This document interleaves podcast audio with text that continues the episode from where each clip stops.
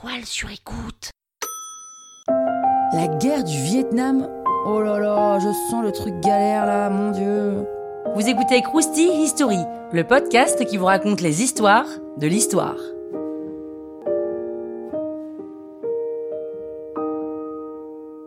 On est dans les années 50, en pleine guerre froide qui oppose les États-Unis à l'URSS côté Asie du Sud-Est. L'Indochine, ancienne colonie française, a été séparée en quatre États Laos, Cambodge, Nord-Vietnam communiste et Sud-Vietnam sous influence occidentale. Sauf qu'à la fin des années 50, le Viet Cong, Front National de Libération Communiste, se bat contre le régime autoritaire du président Ngo Dinh Diem dans le Sud-Vietnam, nationaliste et anticommuniste. Ils veulent aussi unifier le pays. Alors ça commence à inquiéter les États-Unis. Ils vont donc commencer par soutenir de loin le Sud-Vietnam avec ses alliés du coin, la Thaïlande et la Corée du Sud. L'URSS fait pareil pour le Nord avec l'aide de la Chine. Puis, en 61, Kennedy envoie quelques troupes pour renforcer le pouvoir de Diem. Il veut à tout prix éviter une chute des régimes pro-occidentaux en cascade. Et dans tout ce bordel, des moines bouddhistes s'immolent par le feu pour dénoncer les persécutions de leur communauté par le régime du dictateur. Bon, Diem arrive clairement pas à gérer la situation et il est renversé par une junte militaire et assassiné. Tout ça cautionné par le gouvernement américain. Johnson, le nouveau président des États-Unis, envoie un raid militaire sur les positions communistes du Sud-Vietnam. Les combats empirent jusqu'à atteindre les bombardements des villes du Nord. En 68, il y a quand même plus de 500 000 militaires américains dans le sud, sans compter leurs alliés. Plus si froide que ça, la guerre froide, hein, c'est un vrai carnage humain.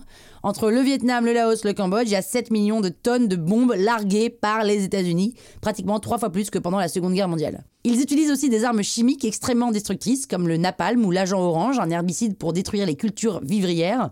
Et niveau perte humaine, c'est le bordel, hein, c'est vraiment la catastrophe. En Occident, on n'accepte pas du tout ces méthodes. Il y a un gros mouvement de contestation de la part des étudiants qui manifestent sur des campus universitaires, d'artistes comme Jimi Hendrix qui reprend l'hymne national américaine en y ajoutant des bruits de bombes à Woodstock. En plus, il y a de plus en plus de désertion dans l'armée américaine. Et en 68, le président Nixon est élu président. Et dès 70, il retire ses troupes et conclut les accords de paix de Paris. Il s'engage à retirer toutes ses troupes en 60 jours en échange de la libération des prisonniers américains par le Nord-Vietnam.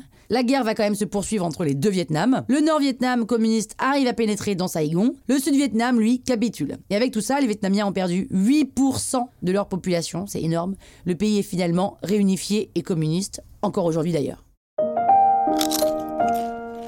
Croustille, hein? La toile sur écoute. Mom deserves the best, and there's no better place to shop for Mother's Day than Whole Foods Market. They're your destination for unbeatable savings, from premium gifts to show-stopping flowers and irresistible desserts. Start by saving 33% with Prime on all body care and candles. Then get a 15-stem bunch of tulips for just $9.99 each with Prime. Round out Mom's menu with festive rosé, irresistible berry chantilly cake, and more special treats. Come celebrate Mother's Day at Whole Foods Market.